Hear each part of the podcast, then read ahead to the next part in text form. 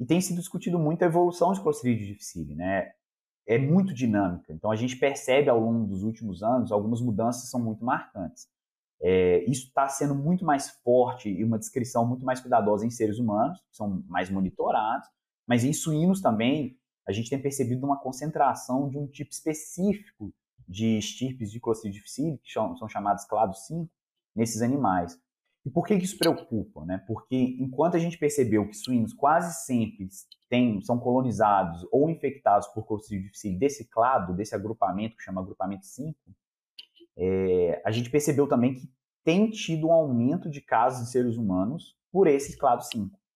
Então, assim, de forma geral, a doença em seres humanos é associada à internação. Então, o indivíduo vai para o hospital, toma antimicrobiano e acaba desenvolvendo uma diarreia é, nosocomial, uma diarreia por infecção hospitalar.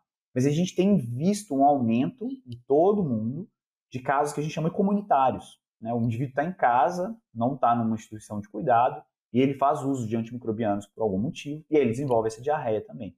Nesses casos comunitários, a grande maioria dos indivíduos são acometidos por estirpes do clado 5, que estão intimamente relacionadas aos suínos.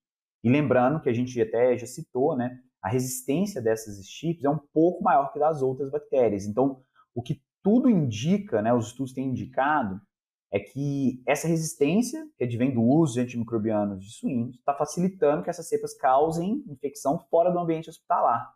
Né? Então, o indivíduo está usando uma tetraciclina, está usando algum antimicrobiano, ela tem uma chance de contaminar esse indivíduo ali e causar a doença fora do ambiente hospitalar.